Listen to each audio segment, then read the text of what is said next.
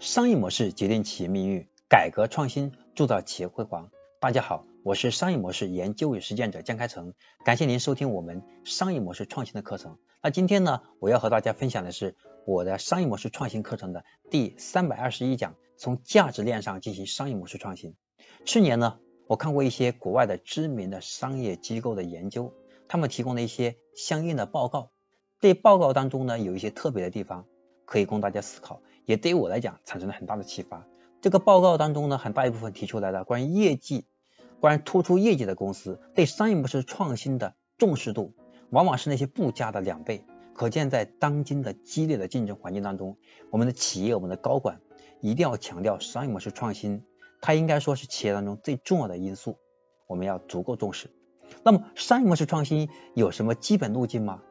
我们在对很多的企业研究的时候呢，在我服务了很多企业。帮他们做战略咨询，做商业模式咨询，总结的一些经验，我也发现说，商业模式创新其实略有差异，但整体来说，商业模式创新的基本路径它是相通的，可以是满足我们的创业者和企业的需求。那么这种商业模式创新的路径，它有一个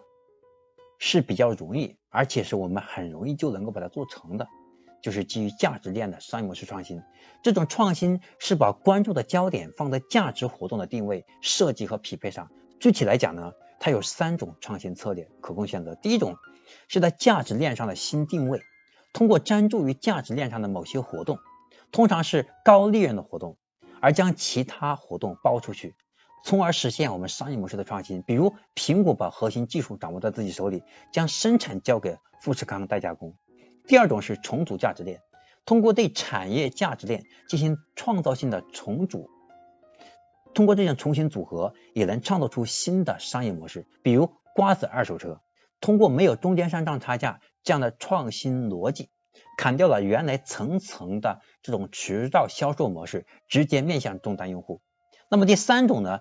是构建独特的价值体系，也有很多的企业通过构建多个价值优势。并将之融合，就形成了独特的价值体系。例如，西南航空公司，它瞄准那些价格敏感的客户，通过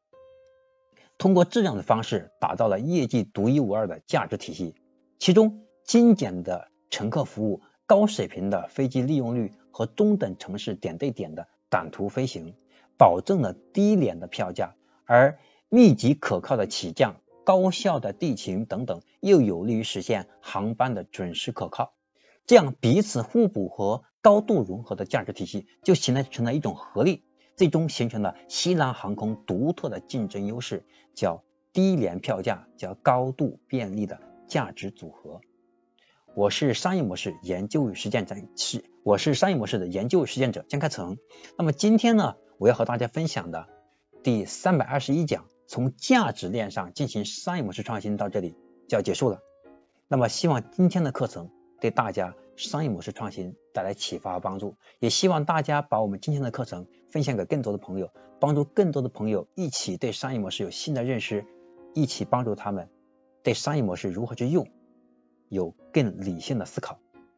我是商业模式研究实践者江开成，今天的课程到这里就要结束了。那么下一讲我将和大家分享的是第三百二十二讲。从娱乐中修炼学习能力，我们下一讲再见。